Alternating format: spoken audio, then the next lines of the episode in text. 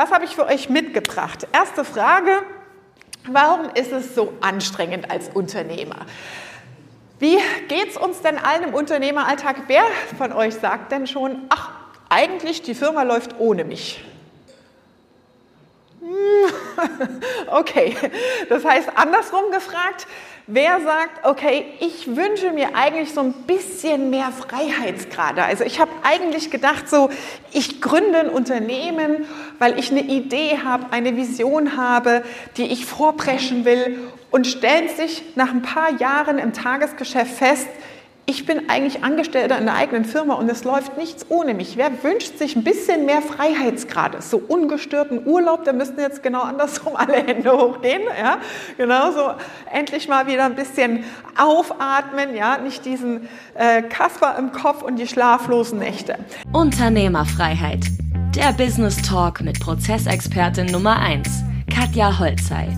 Mehr PS für dein Unternehmen. Also erstmal zur Frage, warum ist es denn überhaupt so anstrengend? Da ist wichtig zu verstehen, ähm, viele versuchen zu trennen, also wie Angestellte zu trennen. Es gibt halt das Privatleben und ich will eigentlich auch mal ein Wochenende haben, ja. Und es gibt das Unternehmen, ja. Und dann ist immer eins vom anderen schuld. Das funktioniert nicht als Unternehmer. Wir vereinen als Unternehmer all diese Rollen in uns. Und das ist das, was so anstrengend ist für uns, weil immer eine dieser Rollen zu kurz kommt, zu wenig bedient wird und am Tagesende schauen wir dann drauf und sind frustriert. Ja?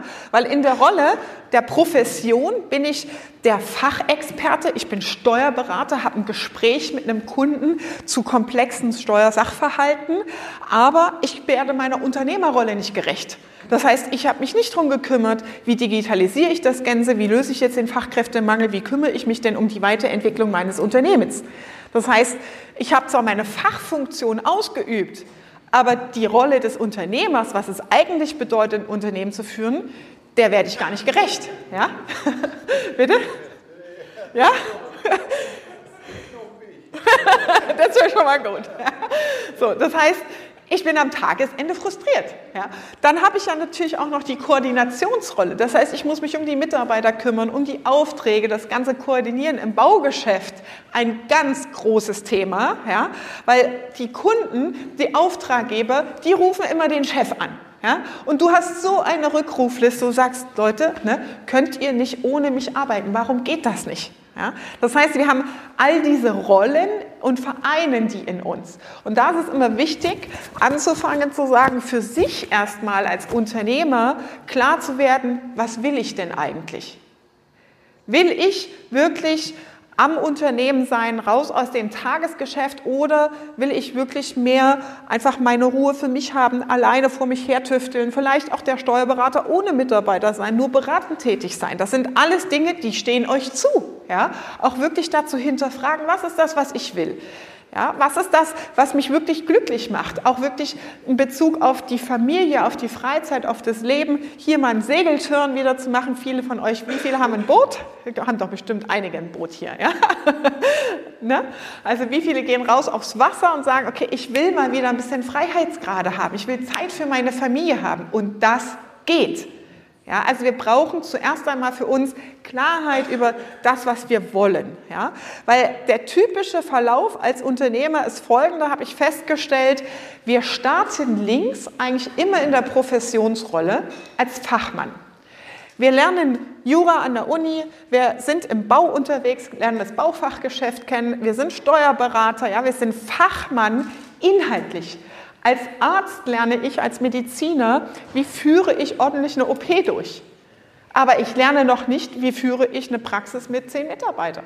Ja? Das heißt, der nächste Schritt ist dann, in die Unternehmerrolle zu kommen und wirklich ein Business aufzubauen, ein Geschäftsmodell. Und das ist ein Change-Prozess für mich in der Person. Und im letzten Schritt bin ich dann eigentlich erst der Investor, der so profitabel wirtschaftet, dass er sagt, okay, ich beteilige mich mal an einem anderen Unternehmen, ich gehe eine Kooperation ein ja, und gucke, dass ich das Ganze größer mache oder das Risiko verteile, auf verschiedene Standorte zum Beispiel. Und das, was wir sehen hier in der Entwicklung ist, der Umsatz steigt, Mitarbeiter werden irgendwie eingestellt. Man hat hier auch schon mal so eine Krise zwischendrin gehabt, wo man sagt, uh, da war es ein bisschen knapp, ja, aber es geht weiter vorwärts. Aber die Führung, die ist so ein bisschen dieses Tappen im Dunkeln. Ja? Man hat so viele Baustellen als Chef bei sich auf dem Tisch und weiß eigentlich gar nicht, wo soll ich zuerst anfangen. Ja? Das heißt, wir haben schnelles Wachstum und dadurch mit der Zeit auch instabile Prozesse. Viele meiner Kunden sind wirklich Familienbetriebe, die genau in diesem Change-Prozess sind.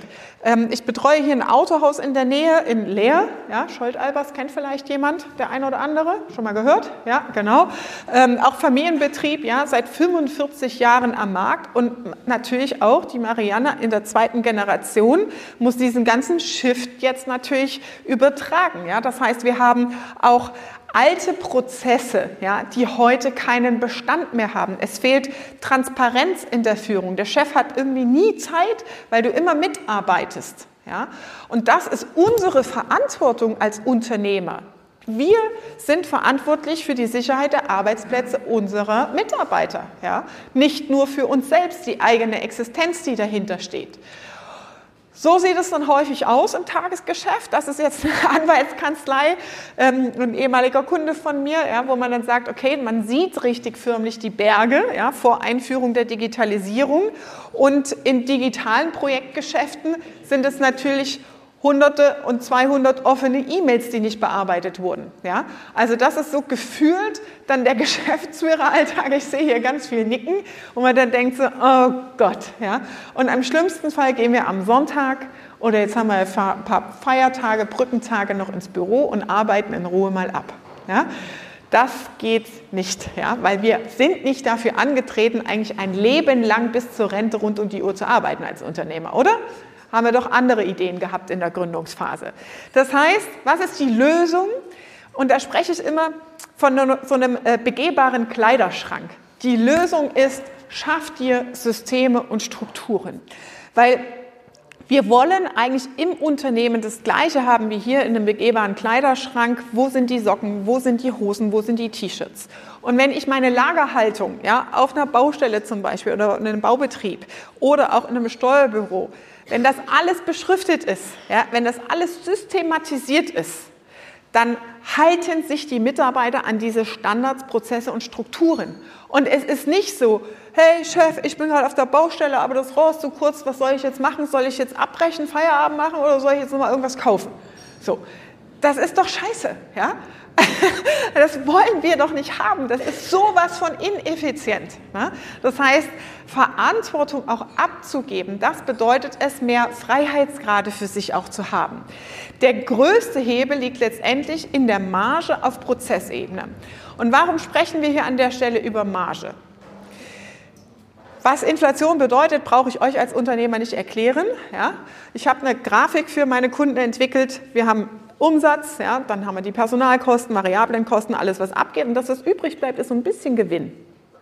Und wenn du dann mal guckst, was müssen wir aus diesem Gewinn als Unternehmer eigentlich finanzieren und vorfinanzieren, dann sieht es ganz schnell düster aus. Weil Gewinn ist der Hebel, wirklich in die Zukunft investieren zu können, in gutes Personal investieren zu können. Und deswegen ist es existenziell, das Unternehmen gewinnorientiert auszurechnen. Und wirklich auch zu gucken, wie, wie, wie schaffe ich das halt wirklich, dass meine Marge nicht kleiner wird. Weil wenn ich jetzt wieder in die Runde frage, wie viele von euch sagen, ja, ja, der Umsatz ist gewachsen, Personal auch, aber der Ertrag ist nicht mitgewachsen. Sind doch einige bestimmt dabei, ja? die sagen, okay, ich habe zwar mehr Arbeit, aber mehr übrig bleibt nicht. Wie viele haben wir da so dabei, die sagen, es könnte ruhig ein bisschen mehr übrig bleiben? Ihr traut euch gar nicht mehr. Oh, scheiße. Okay, also gucken wir mal, wie wir es jetzt hinkriegen. Also der erste Punkt ist, erstmal grundsätzlich ein Unternehmen aus einer Vogelperspektive für sich zu verstehen. äh, diesen begehbaren Kleiderschrank auf oberster Flugebene mal zu skizzieren, zu sagen, wie groß ist der begehbare Kleiderschrank? Ist es so eine Halle oder ist es ein kleines Zimmer? Ja? Und zu sagen, okay, wie ist denn mein, mein Business überhaupt strukturiert? Und die Ausrichtung richtet sich tatsächlich an den Bedürfnissen des Marktes aus. Und das vergessen wir. Ja? Ich sehe hier einige, die mit Sicherheit schon länger, also mehr als fünf oder zehn Jahre am Markt sind mit ihrem Business. Und das ist das, was sich so krass verändert hat. Und das heißt, wenn sich hier auf der Seite so viel verändert hat und wir hier vorne immer das Gleiche machen wie bisher, dann ist kein Wunder, dass hier unten in der Kohle weniger übrig bleibt, ja, weil der Match nicht mehr hinhaut. Ja. Das heißt, der Markt gibt uns Aufschluss darüber, so strukturieren wir das dann letztendlich. Was muss ich eigentlich ändern? Ja? Muss ich ins Online-Marketing einsteigen? Muss ich meine Produkte nochmal hinterfragen? Schmeiße ich vielleicht auch ein paar Produkte raus? Ja? Also 80-20-Regel, was macht eigentlich gar keinen Sinn mehr? Um dann hier zu Beginn im Geschäftsprozess auf Projektebene, auf Strategieebene zu sagen, das machen wir und das machen wir nicht mehr. Und das Wichtigste, was ihr mitnehmen könnt heute, ist die Trennung der Projekt- und Prozessebene. Was meine ich damit? Der häufigste Fehler, den Unternehmer begehen, ist, ah, ich habe jetzt mal so eine Idee ja, und ah, lieber Mitarbeiter, kümmere dich mal drum. So, und dann schmeißt man Projekte, also unausgegorene Ideen, ins Tagesgeschäft rein, lenkt damit eigentlich die Mitarbeiter vom Umsatz, vom Cashflow-Prozess ab und am Ende hat der Mitarbeiter selber keine Orientierung, was mache ich jetzt zuerst, was hat Priorität. Weil es auch gar keine Steuerungsmechanismen dafür gibt. Ja? Das heißt, man schafft eigentlich, wenn man sehr hohe Innovationsanteile hat und ständig neue Ideen aus dem Urlaub mitbringt, immer wieder Unruhe in der Organisation und am Ende bleibt wieder nichts hängen. Ja?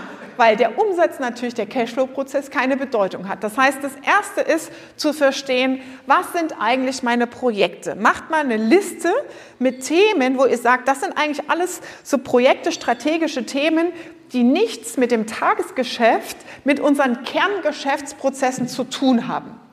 Weil Projekte werden anders geführt als Prozesse.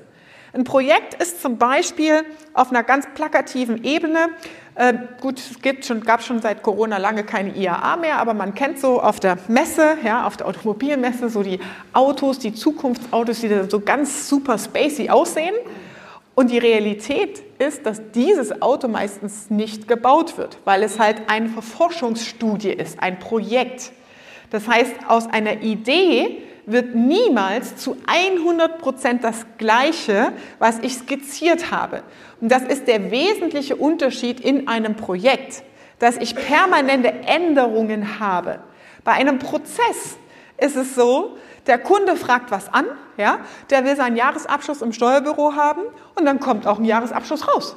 Da mache ich keine, okay, du willst auswandern, ich mache ein anderes Thema draus. Ja? Das heißt, das ist wichtig für euch im Tagesgeschäft auch erstmal zu differenzieren, was sind eigentlich Projekte und die werden auch anders gesteuert. Und Projekte, ich verrate es euch, ist ein sehr geiles Führungsinstrument, um Performance-Mitarbeiter aus der Reserve zu kitzeln und die ersten Führungsverantwortungen auch zu testen. Also haben Performance-Mitarbeiter die Fähigkeiten auch wirklich eine Führungsebene einzunehmen. Das könnt ihr sehr gut mit Projekten testen bei euch. Ja? Prozesse sind eigentlich jeden Tag das Brezelbacken, jeden Tag das Gleiche. Ja? Hauptsache, es kommt Umsatz rein und die sollten maximal effizient standardisiert laufen. Und deswegen bitte Projekte erst in einen Prozess gießen, wenn es fertig definiert ist. Kunde von mir hat eine Firma, Merchandise-Artikel und in der Corona-Szene gab es natürlich keine Partys, der konnte nichts mehr verkaufen und dann hat er sich gedacht, okay, aus diesem T-Shirt-Stoff nähen wir jetzt mal Masken. Was hat er gemacht? Hat sich hingesetzt, sich so eine Schablone überlegt, wie könnte so eine Maske geschneidert werden, hat 300 Stoffstücke vorkonditioniert und das seiner Schneiderin in den Prozess reingekippt. Was war das Ende vom Lied? Er hat das nicht gemacht. Was war das Ende vom Lied? Jetzt hat die alles kaputt gemacht. So eine Scheiße, jetzt kann ich das ganze Material wegschmeißen. Ja, warum? Ein Projekt, wenn ich eine neue Tätigkeit ausübe, was ändere, was ich sonst nicht mache, was nicht mein Tagesgeschäft ist, muss ich erstmal einmal durchprobieren. Ich muss erstmal ein Muster nähen, vielleicht auch erstmal nur zehn Muster nähen, dann gucken, ist es jetzt okay so? Und dann fange ich an mit dem Prozess. Wenn du Projekte in den Prozess gibst, dann kommt nur so Scheiße raus. Und das ist deine Verantwortung als Geschäftsführer, das zu verstehen ja? und auch wirklich dafür Sorge zu tragen, dass das anders gesteuert wird. Ne? Das ist nicht Schuld der Mitarbeiter an der Stelle. Also der Hebel in die Marge ist letztendlich diese Prozessebene da reinzuschauen, wie kann ich das maximal effizient gestalten. Welche Tätigkeiten liegen denn auf dem Prozess? Und das ist am Ende das, was der Kunde bereit ist zu bezahlen. Also jede Tätigkeit, die der Kunde bereit ist zu bezahlen, ist ein Wertschöpfungsprozessschritt. Ja? Bleiben wir mal, ich habe vorhin gelesen, wir haben Steuerkanzleien da, oder? Dann bleibe ich bei diesem Steuer. Ja, genau. Bleiben wir bei dem Beispiel. Ja. So, Wertschöpfungsprozess ist, ich mache halt, äh, verbuche halt die Belege, ähm, speichere das ab, der Kunde kriegt seine BWA. Was nicht wertschöpfend ist, ist, hey Sabrina, guck mal hier, da ist ein Restaurantbeleg, ich weiß nicht, gehört das dahin oder dahin? So. Rückfragen im Prozess, ja? Den Kollegen ablenken von seiner Arbeit. Kommunikation zwischendrin, die der Kunde nicht mitkriegt, die dich aber jede Minute bezahlte Arbeitszeit kostet. Da hängt die Marge drin. Ja, das sind Sachen, wir, ich habe ein dreitägiges Seminar entwickelt, da rechnen wir das wirklich aus. Ja, die, die, die Unternehmer, denen wird schlecht. Ja, das sind 250, 300.000 Euro, die du siehst, die einfach so aus deiner Firma rausfließen. Du willst am Montag nicht mehr ins Büro gehen. Ja? Weil dir diese Geldfresser so ins Gesicht springen und du denkst, scheiße, ich muss hier was ändern. Aber das ist normal. Warum? Wir sind als Menschen Gewohnheitstiere. Ja? Wir gewöhnen uns an Routinen und wenn ihr hier schon im Recruiting- und Onboarding-Prozess keine klaren Aufgabenprofile, Stellenprofile habt, die Mitarbeiter beschäftigen sich mit sich selber. Die machen aus bestem Wissen, Gewissen und Gewissen irgendwas, was sie für richtig halten. Du kommst gar nicht mehr mit, hinterher mit kontrollieren, aber zahlt das auf ein Ergebnis ein? Nein. Das Krasseste, was ich erlebt hatte, war eine Mitarbeiterin der Anwaltskanzlei. Die war, so, die war wirklich im Burnout, musste auch in die Klinik und die Chefs haben das nicht verstanden. So, dann war so die Frage, ja, warum ist die denn eigentlich immer so überarbeitet? Ja, so, doch, so viel hat die doch gar nicht. Die war verantwortlich für ähm, Wohneigentümergemeinschaften und Hausabrechnungen. Ja, und dann hat die entdeckt in diesen Rechtsvorfällen, die dann da lagen, dass es einen Fehler in der Hausgeldabrechnung gab. Was hat die Dame gemacht? Sie hat die Hausgeldabrechnung nachgerechnet für 30 Wohneinheiten, hat die korrigiert bis auf den Centbetrag und hat die Arbeit einer Hausverwaltung gemacht, was eigentlich nicht ihre Aufgabe war. Natürlich war die überarbeitet, weil die eigentlich sich zwei Jobs geschaffen hat. Die Chefs haben es aber nicht mitgekriegt. Die war sechs Wochen in der Reha-Klinik. Scheiße. Ja?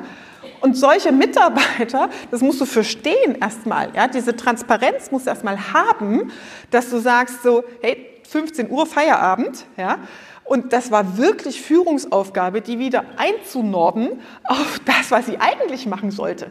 Ja? Also Mitarbeiter ziehen sich auch ihre Aufgaben und achtet darauf, wofür bezahlt ihr das Gehalt am Monatsende. Ja? Hinterfragt es wirklich mal.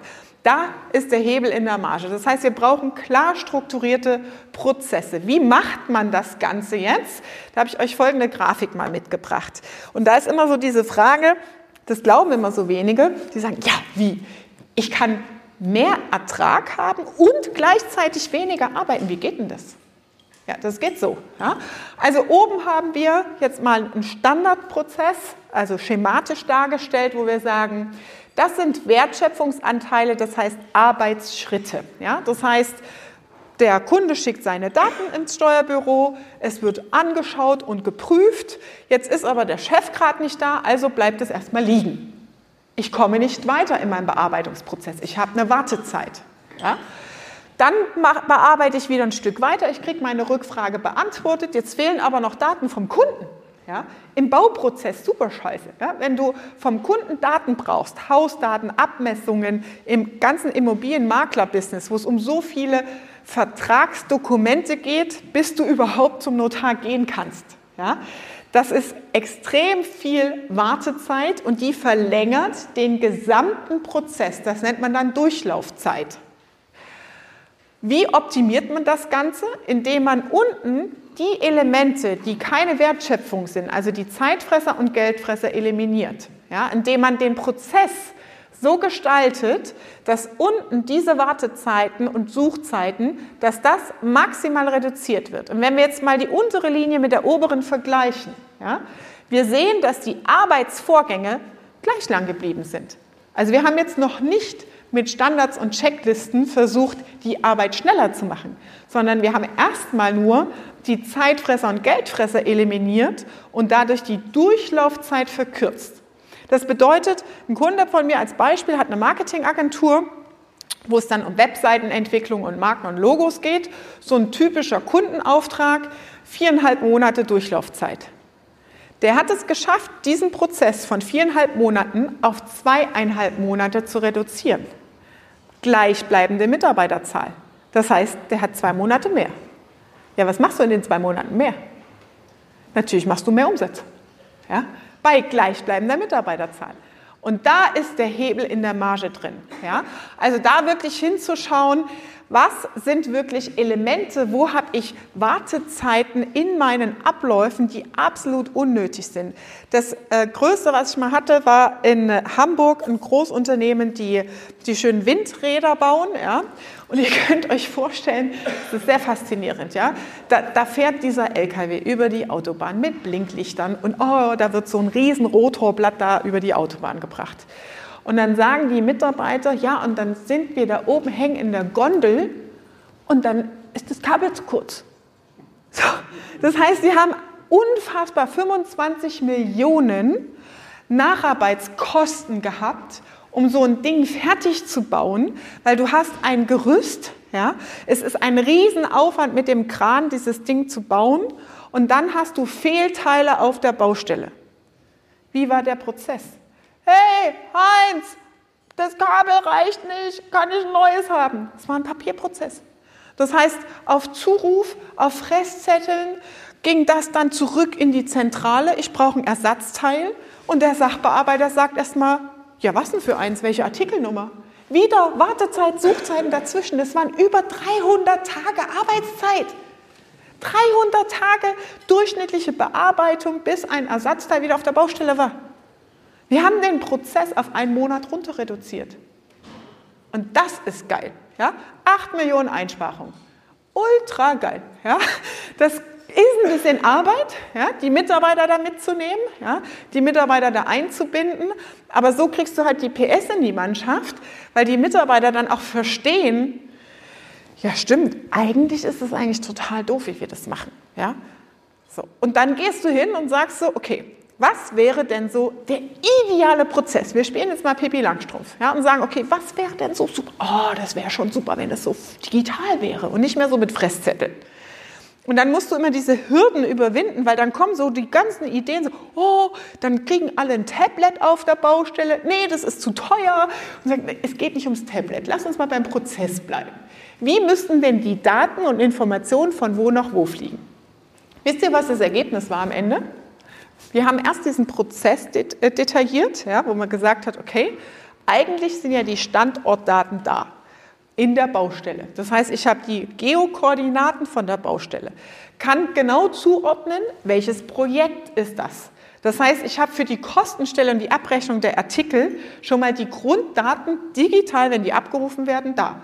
Ich habe die Baustelle, ich habe die Koordinaten und dann klappe ich in einem digitalen Tool auf, was sind die häufigsten Fehler an diesem Bautyp. Und klicke drauf und sage, das. Ich habe eine Skizze gemacht, ich habe mich sehr bemüht, hier so ein, so ein, so ein Windrad zu skizzieren, ja, dass du wie im Kinderbilderbuch einfach draufklicken kannst, welche Artikel, wo befinde ich mich gerade. Ja. Und dann geht dadurch automatisch der Artikelbaum auf von diesen Komponenten, die da vorrätig sind. Und am Ende ist es eine App gewesen. Es ist eine App gewesen, wo jeder, auch Subunternehmer, per Zugriffsrechte freigeschaltet werden konnte und sagen konnte, okay, das ist jetzt der Fehler und das ist das Teil, das ich brauchte. Und dadurch kam beim Disponenten der richtige Artikel raus, was braucht es direkt per Versand auf die Baustelle. Und aus 300 Tagen wird ein Monat. Das ist Prozessoptimierung und das ist der Hebel für Prozessoptimierung. Also hier wirklich zu gucken, was sind eigentlich so Ineffizienzen, die wir nicht brauchen. Ja? Und der Kunde, der kriegt das gar nicht mit, der beschwert sich. Und das, um zurückzukommen auf das, was Sabrina gesagt hat, was sich gerade so verändert in der Wirtschaft. Die ganzen Innovationsprodukte, die ganzen sage ich mal, Start-ups, digitalen Tools, ob das Amazon ist oder sonst was, die machen die ganze Zeit da unten das. Das heißt, die Gesellschaft, die Kunden werden dahin erzogen und trainiert, oh, mir fehlt heute was, wie spät ist es? Oh, Amazon Express, morgen ist es da. Und ich kriege dann auch noch so einen DHL-Tracking-Code, wo ich sehe, wann fährt das Auto los. Jetzt gibt es Lieferando. Ich meine, haben wir hier solche äh, Lieferdienste, so Apps, wo man Essen bestellen kann? Ja, schon. Ja, wird auch genutzt. Ja? Oder Rewe online. Ja? In äh, manchen äh, Strukturregionen ist das nicht so ausgeprägt. Das, mehrheitlich wird sowas immer in den Großstädten entwickelt und kommt dann erst äh, raus aufs Land und in kleinere Gebiete. Da ist es das Gleiche. Ja? Ich bestelle meine Pizza, ich bestelle meine Pizza und sehe, wo fährt jetzt der Fahrrad, äh, Fahrradfahrer los mit der Pizza. Ich habe Transparenz in dem Prozess. Ich kann entscheiden, wo ist gerade der Fahrradfahrer? Gehe ich noch schnell duschen, schaffe ich das? Oder warte ich jetzt, bis der gleich klingelt? Das heißt, die ganze Gesellschaft wird dahin erzogen in, ich kriege was, ich habe Transparenz und ich weiß, was als nächstes passiert. Und wir bleiben stehen auf Geschäftsprozessen ja, von vor zehn Jahren, und sagen unseren Kunden, der gleiche Kunde, der gestern bei Amazon bestellt hat, das dauert jetzt erstmal noch drei Wochen. Die Mitarbeiterin ist im Urlaub, da kann ich dir jetzt nicht weiterhelfen. Ja, ist doch selbsterklärend, dass die Kunden abwandern. Dass die sagen so, das ist irgendwie komisch. Gibt es da keine Webseite, gibt es da keinen Online-Shop? Ja? So, ne? Also das heißt, die Erwartung in der Gesellschaft verändert sich massiv. Und deswegen ist es wirklich wichtig, hier drauf zu schauen, für uns zu sagen, was ist das, was der Kunde eigentlich will? Wofür bezahlt der Kunde? Ich habe euch mal ein paar Beispiele mitgebracht und ihr könnt gerne mal einen Zettel und einen Stift rausnehmen und euren Stundensatz eurer Mitarbeiter nachrechnen, was wir hier haben an größten Zeit- und Geldfressern. Also Beispiel Zeitfresser. Warten auf Informationen, also Daten, Entscheidungen oder auch technische Anforderungen. Ja, Im Bau sind es dann oft Genehmigungen, vielleicht auch Brandschutznachweise oder Skizzen oder Zeichnungen, ja, also Informationen. EDV-Ausfälle gibt es hoffentlich nicht mehr so viele, ja, aber Antwortzeiten, der Kollege antwortet nicht, ja, oder der Kooperationspartner antwortet nicht, es gibt keine Verfügbarkeit der Information, es gibt keine Verfügbarkeit von Material, ja. Unpünktlichkeit bei Besprechungen. Rechnet mal aus, euren, euren Stundensatz als Geschäftsführer, wie viele Minuten pro Woche habt ihr Wartezeit auf eure Mitarbeiter? Wenn Mitarbeiter zu spät sind zu Besprechungen ja, und ihr sagt so, drei warten dann, dann rechnet ihr dreimal fünf Minuten einmal pro Woche mal aufs Monat und auf Jahr hochgerechnet. Das sind Zeitfresser. Ja. Suchzeiten von Unterlagen weil es keine Laufwerkstruktur gibt. Das Schlimmste, was ich wirklich immer erlebe und sehe, sind so, naja, die Mitarbeiter, die legen das dann da so selber ab. Personenbezogene Laufwerksstrukturen, weil jeder Mitarbeiter hat eine andere Logik in seinem Kopf. Jeder Mitarbeiter macht es anders. Wie machst du das, wenn der geht, wenn der kündigt? ich wundert das nicht, dass ihr alle dann aufschreibt, um Gottes Willen, ein Riesendrama. Ja? Weil du gar keinen Wissenstransfer gestalten kannst, weil du gar keine Übergabe machen kannst, weil es nicht systematisiert ist. Das heißt, dadurch, dass ihr es nicht definiert habt, besteht auch gar keine Chance, es besser zu machen, weil jeder Mitarbeiter anders arbeitet und lernt. Es gibt keine Urlaubsvertretungsregelung. Auch wie gehe ich in Urlaub? Ja? Abwesenheitsmanager einstellen. Was muss alles geprüft werden, dass ich nicht einfach sage, okay, ich mache die Hacke raus. Ach so, Montag habe ich ja frei. Und die Kollegen stehen da, ja, da hat irgendeiner angerufen. Ich weiß jetzt auch nicht, was damit ist. Ein CRM-System zu haben, ein Kundenmanagementsystem zu haben, wo ihr die Arbeitsstände, Informationsstände, wo die rein notiert werden, dass jeder in vollständigen Sätzen damit arbeiten kann und weitermachen kann. Und da liegt die Kunst wirklich in vollständigen Sätzen. Nicht Kunde, ich habe Kunde angerufen wegen Mahnung. Ja, was bringt mir das eine Urlaubsvertretung, wenn ich da lese, Kunde angerufen wegen Mahnung? Was wurde vereinbart? Ja, was ist jetzt das Ergebnis? Was heißt das jetzt? Was wurde denn besprochen? Ja, also was ist der vollständige Informationssatz, um weiterzumachen im nächsten Prozessschritt? Das heißt, das, was wir brauchen als Antwort dafür, sind klare Rollendefinitionen und auch Urlaubsvertretung ist eine Rollendefinition, auch auf der Baustelle. Mitarbeiter ist krank. Wer ist der Ersatzspieler? Haben wir im Fußball. Ja? Wir haben immer eine Ersatzbank. Also ich meine, wie schlecht wäre das? Wir spielen die WM und wir haben die Ersatzbank vergessen. Das ist schon ganz schön blöd, ne? So, und das sind Rollen, die definiert werden. Also eine Datendokumentensteuerung zu haben in Form von, wo legen wir was ab. Und das richtet sich idealerweise an der Prozesslandkarte, also die Vogelperspektive des Unternehmens aus. Was sind Projekte, was sind Prozesse, ja, wo liegt was ab? Und dann arbeiten die Mitarbeiter entsprechend mit Zugriffsrechten in diesen Strukturen.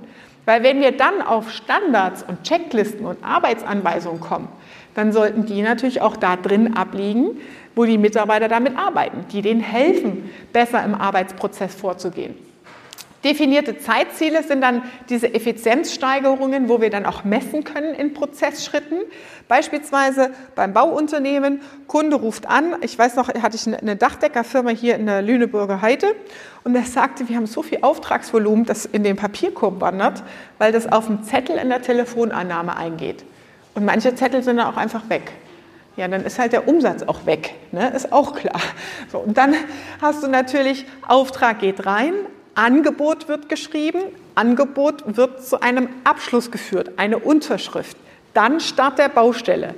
Das sind alles Schnittstellen in Prozessen, die du in Zahlen messen kannst. Um es dann in digitalen Geschäftsführer-Dashboard auch abbilden zu können, dass du siehst, okay, wie viele Anfragen gingen eigentlich rein, wie viele Angebote haben wir eigentlich verschickt und wie viele von den Angeboten haben zu Umsatz geführt. Und dann geht es natürlich weiter operativ in der Abarbeitung der Baustellen. Ja? Wo hakt es am meisten? Ja? Wo gibt es Probleme, typische äh, Probleme auf welcher Baustelle? Dass wir Transparenz in den Prozessschritten haben. Das heißt, darüber leiten wir die Kennzahlen ab und das sind Zeitziele. Und das kriegen natürlich Mitarbeiter in ihre Zielvereinbarung rein. Ja? Wenn wir, wir können auf einer Baustelle in die Zielvereinbarung von Mitarbeitern reinschreiben, die Baustelle wird zum Tagesende ordentlich und sauber gefegt verlassen. Wenn eine Inbetriebnahme, eine Übergabe an den Kunden passiert, wird alles ordentlich verlassen. Das heißt, wie messen wir das? In dem Moment, wo der Kunde anruft sagt, die haben das hinterlassen wie ein Saustall, weiß ich, Zielvorgabe nicht eingehalten. Das heißt, ich muss es noch nicht mal jedes Mal hinterhergehen und gucken, sind die Räume frei. Weil wenn du die Fehlerquote aufnimmst und die Dame am Empfang am Telefon drauf trainiert ist, zu sagen, alle Beschwerden von Kunden werden erfasst und welche Art von Beschwerden, hast du im System, in deinem begehbaren Kleiderschrank, automatisch Kontrollmechanismen hinterlegt. Und weißt, kriegt der jetzt das Bonus, die Bonusvereinbarung zum Jahresende, hat er es verdient, hat es richtig gemacht oder nicht? Ja? Also ihr macht die Regeln in eurem System. Viel hilft viel, auch typischer Fehler, ähm, wenn man so sagt, so ja, wir haben so viel zu tun, wir stellen einfach noch ein paar Leute ein, aber es ist nicht klar definiert, wofür. Und da steckt unfassbar viel Potenzial drin, gerade jetzt in Zeiten von Fachkräftemangel, hier mal hinzuschauen und zu prüfen, was sind zuarbeitende Tätigkeiten und was sind Kernkompetenzen.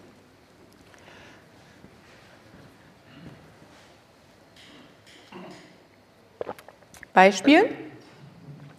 Arztpraxis, habe ich neulich ein YouTube-Video dazu gemacht. In der Arztpraxis kommst du rein und musst ja erstmal mit deinem Kärtchen hingeben, ne? so, ich werde jetzt behandelt, habe einen Termin und so weiter. Setzen sich hin, dies, das, jenes. Diesen ganzen Prozess kannst du digitalisieren. Es gibt inzwischen Software, wo, du, wo der Kunde, das nennt sich dann Prosument, also der Kunde macht selbst Prozessschritte, der kommt quasi rein, hier schiebt eine Karte rein, wenn Sie einen Termin haben, wird automatisch geleitet, Ihr Behandlungszimmer 2. Bitte da und da Platz nehmen. Das kostet dich keine Arbeitskraft am Empfang, Das heißt, wenn du dieses Volumen von solchen zuarbeitenden Tätigkeiten reduzierst, brauchst du da auch keine Personalkosten und Stellenprofile, weil du die Fähigkeiten, die du wirklich brauchst von einer zahnmedizinischen Fachangestellten, die brauchst du doch in deinem Patientenzimmer, wo du in lateinischer Schrift irgendwas diktierst, was jetzt da auf den Überweisungsschein muss, wo, wo eine künstliche Intelligenz in der Sprachlogik noch nicht so fit ist. Da brauchen wir doch die Wertschöpfung, die Mitarbeiter mit den Kompetenzen. Ja? Also da auch hinzuschauen, welche Stellenprofile und Tätigkeiten braucht es in den Prozessschritten und nicht zu sagen, okay, viel hilft viel, alle machen alles. Und hier sehen wir ein Beispiel. Ein Kunde hat gesagt, okay, ich stelle einfach drei Aushilfen ein, so dass es ein bisschen weniger wird, dass die Mädels ein bisschen entlastet werden. Anwaltskanzlei als Beispiel hier. Ja? Was haben die Mitarbeiter gesagt? Ja, die Aushilfen, die sind eigentlich das Problem. Ja, warum? Zusätzliche Schnittstellen. Schnittstellen sind ein Zeitfresser. Weil was bedeutet das? Ich habe hier drei Aushilfskräfte, die 30 Prozent arbeiten, die kommen 10, 20 Stunden die Woche, die in den Cashflow-Prozess integriert werden. Das produziert Rückfragen im Prozess. Und Rückfragen sind Zeitfresser. Ja, wo hat die das jetzt hingelegt? Ich weiß jetzt eigentlich gar nicht, was damit ist. Da muss ich warten, bis die wieder morgen kommt. Wenn ihr Aushilfen einstellt, verrate ich euch das Porsche-Prinzip, wie die das machen, dann macht ihr das bitte so. Wenn ihr Aushilfen einstellt, braucht es klar definierte Stellenprofile und wiederkehrende Tätigkeiten, die so idiotensicher über Checklisten definiert werden, dass sie eine Aushilfe blind ausführen kann. Beispiel bei Porsche gab's, äh, gibt's, es gibt unglaublich viele, wenn ihr in Ludwigsburg unterwegs seid, Porsche Deutschland, die Hälfte sind Praktikanten. Ja? Warum? Weil die natürlich ein Limit haben an Festeinstellungen. Ja? Logisch, die dürfen keine Leute mehr einstellen, weil die Marge sonst flöten geht. Also hilft man sich anders und arbeitet mit solchen Punkten. Typisches Beispiel, Ersatzschlüsselbestellungen von einem Fahrzeug. Du brauchst die Fahrzeugidentnummer, ja, das ist, geht alles mit Codes inzwischen. Der Schlüssel muss bespielt werden, damit du überhaupt einen Ersatzschlüssel bekommst. Es ist aber ein Standardprozess. Ja. Es gibt zwischen 80 und 90 Porsche-Zentren in Deutschland. Das, was meint ihr, wie oft das vorkommt, dass irgendein Kunde sagt, oh, ich brauche nur einen Schlüssel? So, und dann ist es ein Standardprozess, der ist in einer Checkliste, in einer Arbeitsanweisung auf 20 Seiten mit Klickanleitung so detailliert beschrieben, dass jeder Praktikant diesen Bestellprozess ausführen kann. Und zwar idiotensicher. Und dann machen Aushilfen Sinn, wenn es einzelne Geschäftstätigkeiten sind, die nicht mit dem Cashflow-Prozess im Informationsfluss verknüpft sind, sondern wirklich einzelne Aufgaben sind, wo es keine Abhängigkeiten und Schnittstellen zu anderen gibt. Und zwar so detailliert und idiotensicher, dass es keine Zuarbeit und Arbeitsmitarbeiter mehr dazu braucht. Das bedeutet, die gucken sogar danach, dass wenn die Praktikanten einstellen, dass die sich vier Wochen gegenseitig Übergabe machen. Das heißt, du hast noch nicht mal eine Einarbeitung für die Praktikanten. Es kostet dich nichts. Ja? Das heißt, es wird als Bedingung gestellt, bevor der alte Praktikant geht, muss der neue vier Wochen den begleiten, der arbeitet den ein, der kriegt die Checkliste übergeben und fertig. Und so detaillierst du Routinetätigkeiten, die ganz einfach sind und kannst die übergeben. Ja? Und hier haben wir dann am Ende des Tages wirklich diese Aushilfen rausgenommen und klare Qualifikationsprofile definiert, weil Rückfragen sind ein Geldfresser. Ich weiß nicht, wie es weitergeht. Ich weiß nicht, wie ich es bearbeiten soll. Schlimm, die schlimmsten Rückfragen sind zum Chef. Ja, weil wir, wir, Sie sollten als Chefs die teuersten Mitarbeiter im eigenen Laden sein, bitte. Ja? So, das heißt, unsere Zeit ist richtig viel wert. Was sind typische Zeitfresser an der Stelle? Kommunikation, mangelnde Genauigkeit, nicht in vollständigen Sätzen formuliert. Ja? Eine Aufgabe wird weitergegeben, was anderes wird daraus gemacht. Zuständigkeiten sind unklar. Ja, man weiß eigentlich nicht, okay, wer soll sich jetzt darum kümmern? Ja, so heiße Kartoffel, keiner macht's. Die, das ist die beste Regel. Wer weiß, was Team bedeutet? Teamarbeit heißt, toll, ein anderer macht's. Das heißt, immer wenn ihr eine Aufgabe rausgebt, die heißt Teamvertrieb, Teammarketing, Dann könnt ihr, kann ich euch Brief und Siegel geben, es wird nicht erledigt. Ja, wieso? Ich habe doch gesagt, das Marketing-Team soll es machen. Die Zauberformel heißt, wer macht was bis wann. Kurzer Boxenstopp. Wenn dir gefällt, was du hörst, dann abonniere den Podcast und teile ihn mit deinem Business-Netzwerk. Vielen Dank und schon geht's weiter. Also, klare Rollen, klare Verantwortlichkeiten, klare Auftragsklärung, ja, falsche Unterlagen, unlesbare Kopien, das sind alles Standardfehler, die immer wieder sich in Prozessen einschleichen. Insbesondere, wenn wir in Steueranwaltskanzleien unterwegs sind, wo es um formal juristische korrekte Formulierungen geht, wo es um die richtigen Zahlen geht. Ja? Da sind Flüchtigkeitsfehler blöd. Standards in Prozessen helfen dabei, also sowas wie Checklisten, geklärte Rollen und zentrale Datenquellen. Zentrale Datenquellen sind Informationen, die zentral, im Idealfall digital, für alle zugänglich abgelegt sind. In meinem Einarbeitungsleitfaden steht drin, du wirst geköpft quasi, wenn du lokal was auf deinem Rechner abspeicherst. Nicht ganz so hart, ja, aber wirklich nichts, keine Daten werden lokal gespeichert. Alles wird zentral aufs Laufwerk gespeichert. Warum? Und da gehe ich auch wirklich über Schmerzen, wenn die Mitarbeiter sich nicht an die Spielregeln halten. Ich habe ja selber in dem Buch, habe ich das ja beschrieben, in meinem persönlichen Change-Prozess, als ich aus der Konzernwelt raus bin, einen Zusammenbruch gehabt, einen körperlichen, äh, wo ich dann gesagt habe, okay, ich muss hier was ändern. Ja?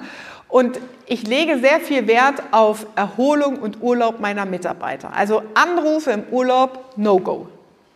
Und es gibt eine Ausnahme und das ist nur eine, du hältst dich nicht an die Regeln. Und dann gehe ich über den Schmerz. Das heißt, wenn ein Mitarbeiter, wenn ich im in einem Urlaub anrufe. Dann wissen die, scheiße, ich habe was verbockt. Dann heißt das nicht, irgendeiner weiß irgendwas nicht, sondern das heißt sofort, ich habe was verbockt. Weil dann die Datei wahrscheinlich lokal auf dem Desktop liegt und nicht zentral abgespeichert wurde. Ihr macht die Spielregeln. Ja? Und wenn ihr Spielregeln macht, und das ist wirklich wichtig, es gibt, ich lerne Unternehmen kennen, das ist, also ich finde das wirklich schlimm, wo das normal ist, dass die Mitarbeiter im Urlaub angerufen werden, weil irgendeiner irgendwas nicht weiß. Das sind Rückfragen im Prozess und das ist der, die rote Fahne, das, das Essentielle, das euch aufblinken muss. Da stimmt irgendwas am Prozess nicht. Ja? Und es ist unsere Aufgabe, das zu regeln. Wenn man einen Prozess aufnimmt mit Mitarbeitern im Idealfall, also macht bitte nicht den Fehler und ihr als Chefs kreiert die idealen Prozesse auf, in eurem stillen Kämmerlein, im Chefturm, auf einem weißen Blatt Papier und sagt, ich habe jetzt hier den Superprozess. Wir als Chefs nehmen Prozesse und Arbeitsabläufe komplett anders wahr als die Mitarbeiter, die davon betroffen sind. Als Bauleiter, als Unternehmen einer Baugruppe hast du andere Perspektiven, andere Kompetenzen als der Polier auf der Baustelle. Und du musst, Prozesse müssen so gestaltet sein, dass die Mitarbeiter, dass das operative Geschäft idiotensicher auf unterster Ebene läuft. Deswegen mach nicht den Fehler, selber einen Prozess zu digitalisieren oder zu gestalten und dann zu sagen, die nutzen das nicht. Dann kann ich dir gleich sagen, da kannst du das Geld, leg die 40.000 Euro da auf die Straße, ja, freut sich ein anderer, hast du mehr davon. Weil das bringt nichts. Ja. Das heißt, das Instrument dazu in der Prozessoptimierung, deswegen machen wir das mit Post-its, ist an der Stelle tatsächlich man diskutiert das mit den Mitarbeitern. Ja? Das heißt, sie werden integriert. Sie nehmen selbst den idealen Prozess auf und sagen, so und so wäre es eigentlich gut. Ah nee, jetzt haben wir doch noch den Materialmitarbeiter am Lager vergessen. Dann musst du wieder was ändern. Mit Post-its an so einer Wand kriegst du das viel schneller hin. Wenn du sofort mit einer Software anfängst, mit einer digitalen Software einen Prozess zu gestalten, dann bist du eigentlich nur damit beschäftigt, die Software zu verstehen. Und wie mache ich das? Dann mache ich jetzt das Häkchen da und jetzt ist es groß, jetzt passt die Schriftart nicht ins Kästchen, du kommst nicht vorwärts. Also der erste Schritt ist wirklich, hab einen klar definierten Prozess, keep it simple, Post-its und Wand und danach kommt die Digitalisierung. Danach, wenn wir den idealen Workflow haben, dann kommt die Digitalisierung, weil dann wird das eigentlich nur noch in Klicks quasi abgepinselt über die Programmiersprache. Ja? Also Shit in, Shit out ist hier die Regel. Ein Scheißprozess ist am Ende ein scheiß digitaler Prozess. Punkt. Ihr könnt nicht digitalisieren ohne Prozessoptimierung. Das heißt, wir brauchen immer erst das Ideal Und der Fehlgedanke ist dann auch, ja, ich rufe da mal den ITler an, wir müssen mal ein bisschen digitalisieren, da gibt es ein Unternehmen, die machen das für uns. Das sind Programmierer, das sind keine Geschäftsmodellentwickler. Das heißt, die sagen, ja, gib mir mal deinen Prozess. Und dann sagst du, welchen Prozess? Bei uns machen alle alles. Ja, super.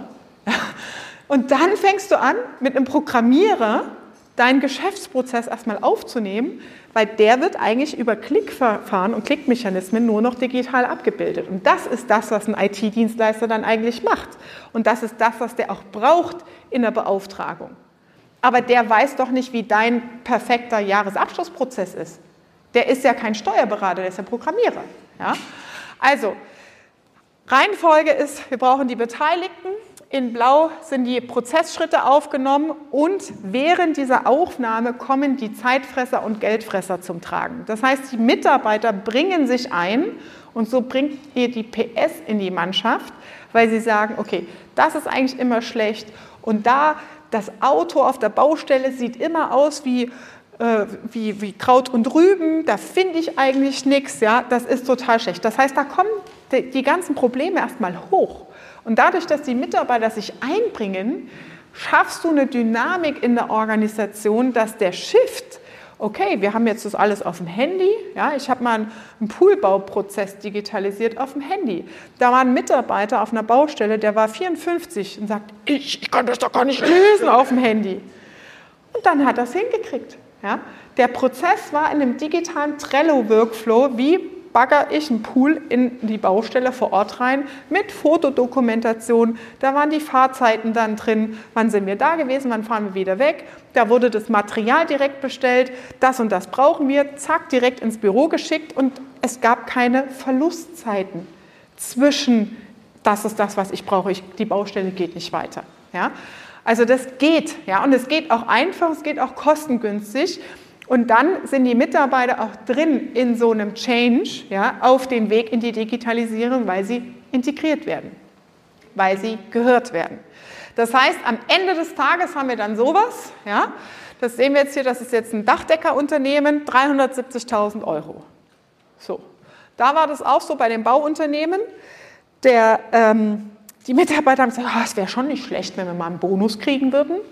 Und der Chef, naja, wir machen zwar Millionen Aufträge, aber es bleibt ja nichts übrig. Und als Mitarbeiter verstehst du das ja nicht. Ja? Du siehst nur diese großvolumigen Millionen, die da an Bauaufträgen gemacht werden, aber du siehst nicht, dass nichts übrig bleibt. Und dann machst du mit den Mitarbeitern sowas und rechnest mal aus, in Form von Euros bezahlte Arbeitszeit, was machen wir eigentlich die ganze Zeit, was unnötig ist. Und dann sagst du den Mitarbeitern, okay, 370.000 Euro, das, ist, das, können wir, das können wir sofort einsparen, wenn wir die Dinge ändern, die da stehen. Wenn wir die Hälfte schaffen, dann kriegt jeder von euch zum Jahresende Bonus X. Und dann hast du die sofort mit Feuer und Flamme dabei. Ja? Weil der Change-Prozess ist anstrengend. Ja? Also wir müssen die Mannschaft mitnehmen. Also macht nicht den Fehler, euch das selbst als Chef auf die To-Do-Liste zu schreiben, weil sonst sauft ihr einfach ab. Ja? Weil diese Punkte ist eine Liste von 19 Punkten, die erledigt werden müssen danach. Ja? Das ist das, was dann danach passiert, dieser Change-Prozess, die Abarbeitung. Und wenn du das mit dem Team gemeinsam machst, dann verteilst du die Aufgaben auch an die Mannschaft und jeder Teil, äh, trägt seinen Beitrag dazu bei. Ja? Das heißt, so sind diese 3,7 Milliarden Euro zustande gekommen. Das ist eine sehr, sehr große Zahl. Ja. In meinem Buch, einige von euch äh, haben sich angemeldet bekommen, haben wir das Buch dabei habe ich diese 3 Milliarden Story auch beschrieben. Da geht es um eine Patentanmeldung für Lithium-Ionen-Batterien Wiederaufbereitung. Brandheißes Thema aktuell. Das Patent ist allerdings, habe ich 2011 schon angemeldet, für Daimler. Und das ist das Thema, was mich halt total umtreibt, Geschäftsmodellentwicklung. Ja? Also wirklich die Märkte zu verstehen, ähm, was bedeutet das denn für meine Branche, für mein Business, was muss ich ändern, ja? also da wirklich auch keine Angst zu haben. Also dieses Patent, ja, ich habe mir blutige Nasen da reingerufen. Der Vorstand, der wollte das alles nicht. Ja. Ich habe gesagt, wir müssen das machen. Ja.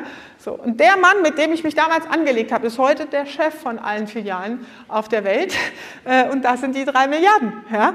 So, und das ist Innovation. Das ist genau das, was Sabrina gesagt hat. Ihr seid in Papenburg Pioniere. Das Pionierblut ist in euch drin. Ja? Und Pionierarbeit, gerade in der eigenen Branche, das ist wirklich anstrengend, weil du gehst durch den Dschungel und suchst erstmal den richtigen Pfad und die anderen, die laufen dann hinterher. Die haben dann den Trampelpfad schon. Für die ist es dann immer einfacher. Ja? Und deswegen ist es so schwer, sich selber auch zu überwinden. Also guckt, dass ihr nicht in diesen Einheitsbrei, ja, es ist halt Fachkräftemangel, ja, es ist halt Inflation, es gibt 100 Gründe gerade zu sagen, warum alles nicht geht. Aber das hilft euch nicht. Also ihr wollt doch eure Firma, euer Business nicht einfach so langsam sterben sehen. Macht was, ändert was, ja? werdet wirklich wach, weil die Zeit, die geht wirklich verloren, wir können sie nicht mehr aufholen. So kommen diese Zahlen zustande. Das heißt, ich mache das Ganze schon seit, es sind jetzt schon 18 Jahre genau, knapp 20 hast du gesagt, ist korrekt. Lean-Expertin, also Prozessexpertin im deutschsprachigen Raum. Ich habe auch schon Workshops in Schweden gemacht auf Englisch. Ähm, aber äh, fokussiert habe ich mich natürlich auf das ganze Thema Mittelstand im deutschsprachigen Raum. Warum? Es ist genauso, wie äh, Sabrina gesagt hat. Ich habe also das größte Projekt, ähm, die größten Projekte, die ich begleiten durfte, waren ähm, einmal 200 äh, 20.000 Mitarbeiter für Daimler Trucks Powertrain, Standorte in Japan, Südafrika, USA, Brasilien, Deutschland. Da eine komplette Umstrukturierung, weil festgestellt wurde, die Werkleiter, die brauchen wir eigentlich alle nicht. Wir brauchen keinen Standortleiter. So, alle Köpfe einmal im Organigramm weg. So, da musst du erst mal 20.000 Leuten beibringen, dass das jetzt alles anders läuft. Ja? Das ist ein schönes Change-Projekt. Ja? Und wenn andere das können, dann könnt ihr das auch. Ja? Das ist natürlich im Kleinen auch nochmal anders mit einer eigenen Bindung und Verantwortung, aber Change-Management, Veränderungsprojekte sind notwendig um wirklich mithalten zu können mit der Wirtschaft und mit Innovation. Das größte Produktprojekt war die Neuentwicklung eines Gasmotors. Ja, ich habe BWL studiert. Ja, ich bin verliebt in Autos. Also ich habe meine Hände so gern schon ganz gern mal in Öl. Ja, aber ähm, die Neuentwicklung war damals ein Gasmotor äh, mit 42 Millionen Volumen, Projektvolumen der neu entwickelt werden muss. Also auf dem weißen Blatt Papier, ne, die Abgasnorm hat gesagt, die ähm, Euro 6, die muss anders laufen und wir brauchen neue Motoren. Ja, das heißt, das sind alles so die Erfahrungswerte, die ich da gesammelt habe und sammeln durfte in der Automobilbranche. Daher kommt das natürlich. Ja, Toyota hat es erfunden damals, das Toyota Produktionssystem. Und mein Anliegen ist nicht, irgendeinem von euch zu sagen, ja, lasst euch zertifizieren und macht jetzt da mal so ein QM-System, weil viele haben das, das ist so die, in den 80ern gewesen, 80er, 90er, nach dem Toyota-Produktionssystem kam so diese ganze DIN-Welle. Ja, wir müssen uns zertifizieren lassen. Was ist dann passiert? Man hat sich so einen Zertifizierungsberater eingekauft und dann hat man so einen Ordner im Schrank stehen, der heißt dann Qualitätsmanagement-Handbuch. Da sind dann auch theoretisch irgendwelche Prozesse beschrieben, weil der TÜV-Prüfer das so wollte aber keiner arbeitet damit. Keiner hält sich dran, das bringt nichts. Ja? Also mein Anliegen ist euch, aus diesem riesen Werkzeugkoffer die Sachen zu geben, die euch helfen, den Geschäftsführeralltag leichter zu machen, einen begehbaren Kleiderschrank zu schaffen, sodass wir ein unternehmerisches System haben, das sich nachhaltig profitabel auch entwickelt. Dass wir die Chance überhaupt haben, als Unternehmer weg vom Schreibtisch zu gehen und dahin zu sagen, okay, ich gehe jetzt mal in die Adlerperspektive und wie verändert sich denn das hier alles gerade? Ja, was bedeutet das im, im Steuerbüro? Das Job, die Job Description, also die Arbeitsbeschreibung eines Steuerfachangestellten, verändert sich so krass. Warum? Das, was im Moment ein Mitarbeiter im Steuerbüro macht, ist, ich habe einen Beleg und habe hab Daten, die ich soll an Haben verbuche, miteinander abgleiche. Das, es gibt schon bei DATEV und vielen äh, Softwareanbietern künstliche Intelligenz, die da drin steckt, sodass wiederkehrende Abbuchungen automatisch zugeordnet werden. Das heißt, diese Routinetätigkeit wird abgenommen durch Software. Und was ist das, was die Kunden brauchen? Die brauchen doch, ja, dass wir sagen, Josef, ja, hier ist meine BWA, erklär mir das mal. Ja?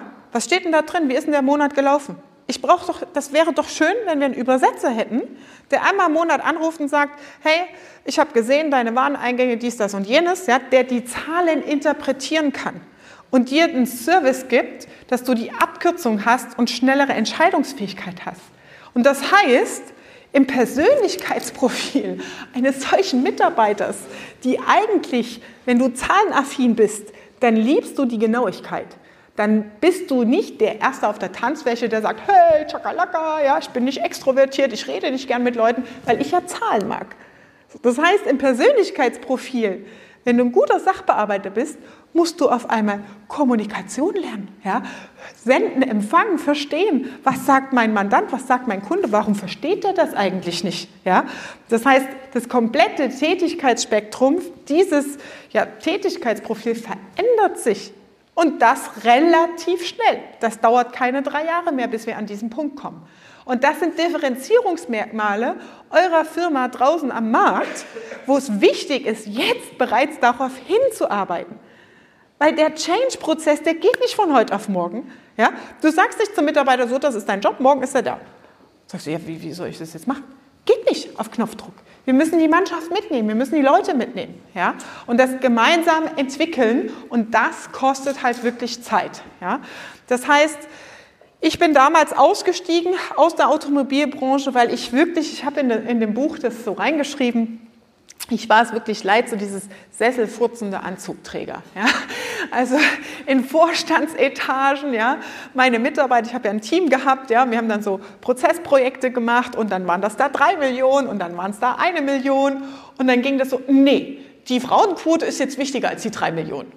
So. Und dann hast du immer diese taktischen Spielchen und diesen ganzen Käse und da habe ich gesagt, nee, ich habe keinen Bock mehr. Ich war kurz davor, auch inhaltlich an diesem Job so einen Haken dran zu machen, weil das so frustrierend war, ja, dass ich dachte, der Job ist nichts für mich, ich muss was ganz was anderes machen. Ja. Und Mitte 30 habe ich dann gesagt, so, ich bin jetzt weg. Ja. Ich, also ich habe es nicht selber verstanden, auch mein Körper hat mich in die Knie gezwungen und gesagt, Katja, du gehst jetzt erstmal vier Monate ins Bett und fängst jetzt erstmal an nachzudenken. Ja, so war es tatsächlich. Ich konnte nicht mehr atmen. Ja, mein Körper hat komplett versagt. Ich konnte nicht von hier nach da laufen am Stück ähm, und ich habe die Welt nicht mehr verstanden. Ja, also ich brauchte dann erstmal Ärzte. Die haben, ich habe Gott sei Dank geile Ärzte gehabt, weil sonst ich wäre nie zum Arzt gegangen, wenn der gesagt hätte, ich schreibe dich jetzt mal vier Monate krank. Ich war ein Workaholic. Ja, also Ne? So, und da zu lernen, dass der Körper sagt, so, oh, da stimmt irgendwas nicht, ja? das war auch ein Change-Prozess für mich, da bin ich dann ausgestiegen, wie gesagt.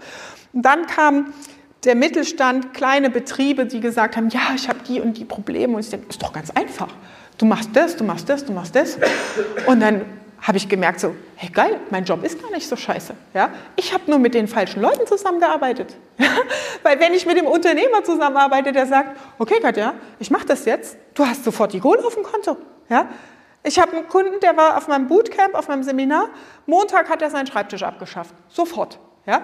Heute haben wir wieder einen Call gehabt, ja? ein, mit, äh, ein Kunde, der hat gesagt, Katja, ich habe einen Mitarbeiter gekündigt nach deiner Vorlage und es hat funktioniert.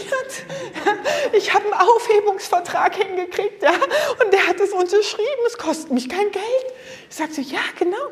Diese Vorlagen wirklich euch als mittelständisches Unternehmen an die Hand zu geben, die es so viel einfacher machen, weil wir sind nicht auf die Welt gekommen als Unternehmer. Ja? Wir sind wirklich als Fachexperten in diese Unternehmerrolle reingekommen. Ich habe halt Betriebswirtschaft studiert und mich die ganze Zeit in den letzten knapp 20 Jahren mit Systemen, Strukturen, Prozessen, Projekten und so weiter auseinandergesetzt. Deswegen fällt mir das extrem leicht, mich in verschiedene Geschäftsmodelle reinzudenken. Ich bin gleich gespannt auf eure Fragen, ja?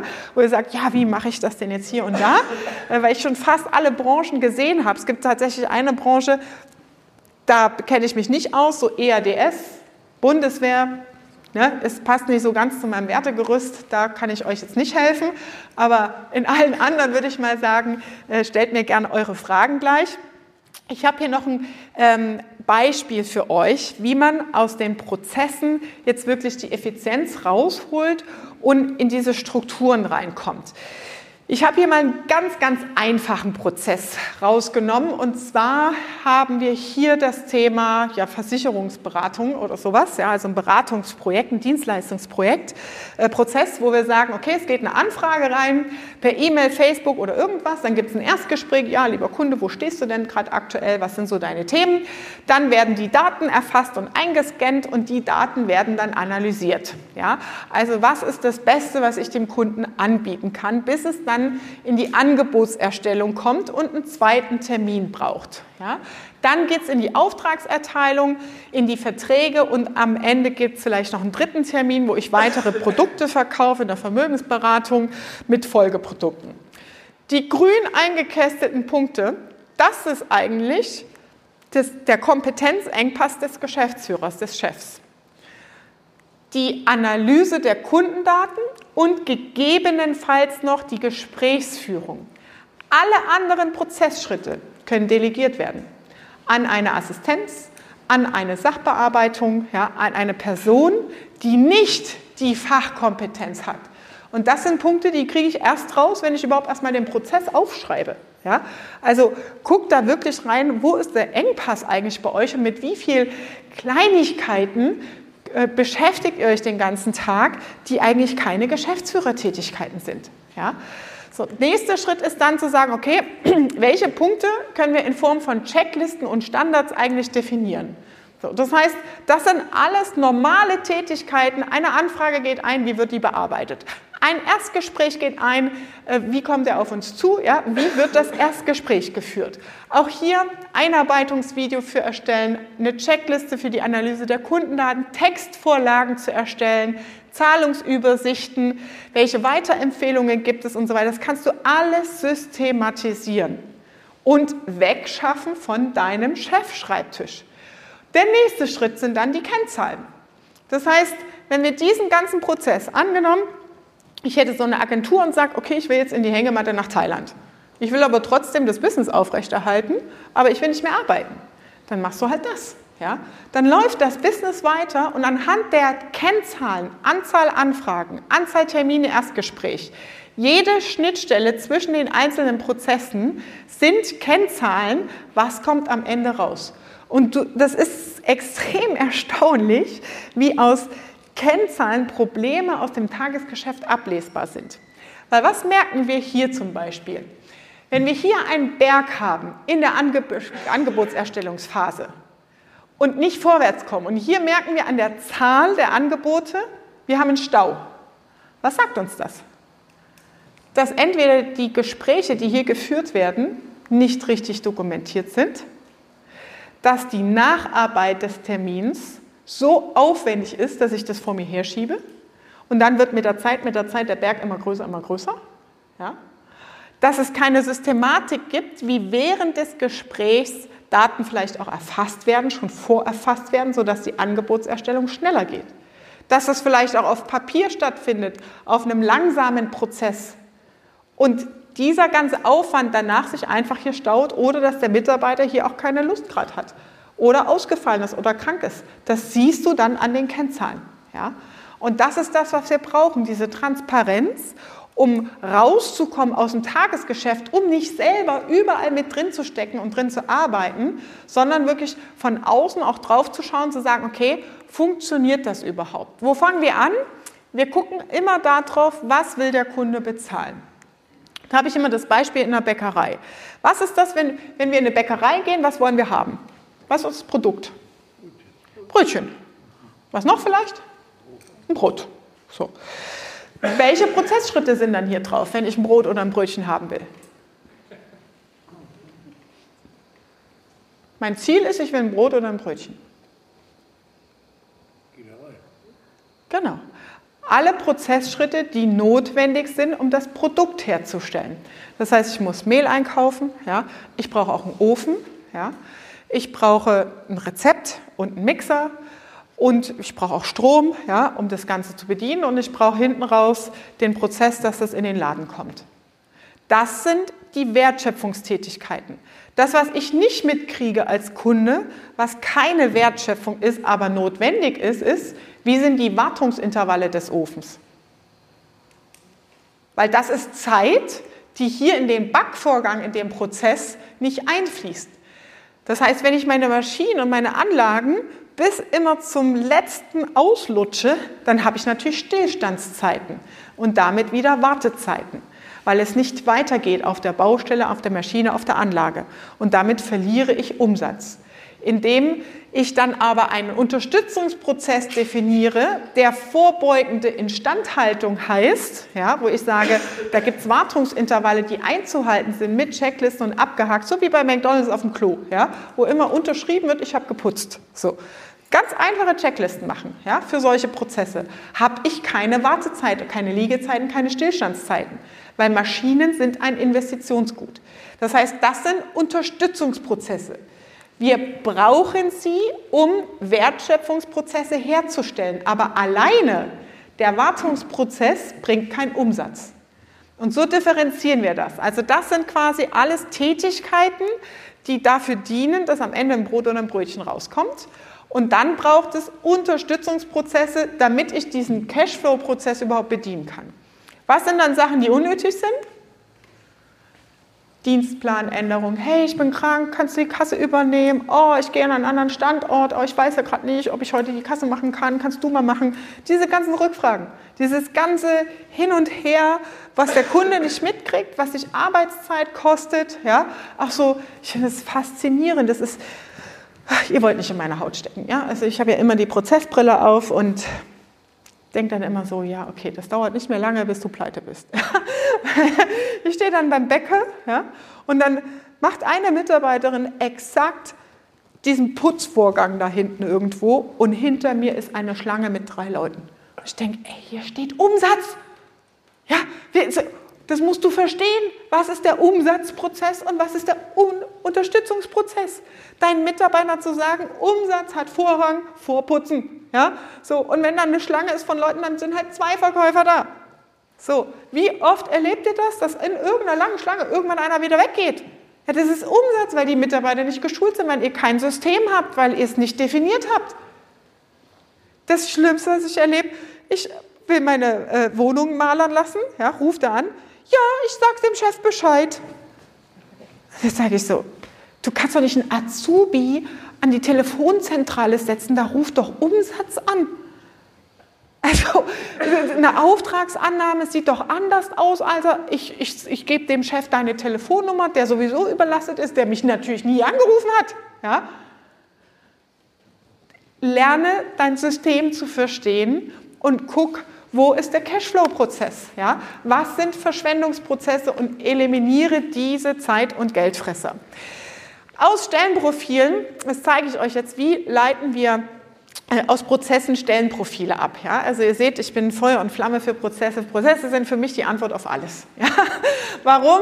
Wir sehen jetzt hier zum Beispiel, wenn wir so einen Prozess aufnehmen, hier kommt der Kunde rein, ja, stellt so seine Fragen und hier ist die Auftragsbearbeitung dann nennt man das hier sogenannte Schwimmbahnen. Ja?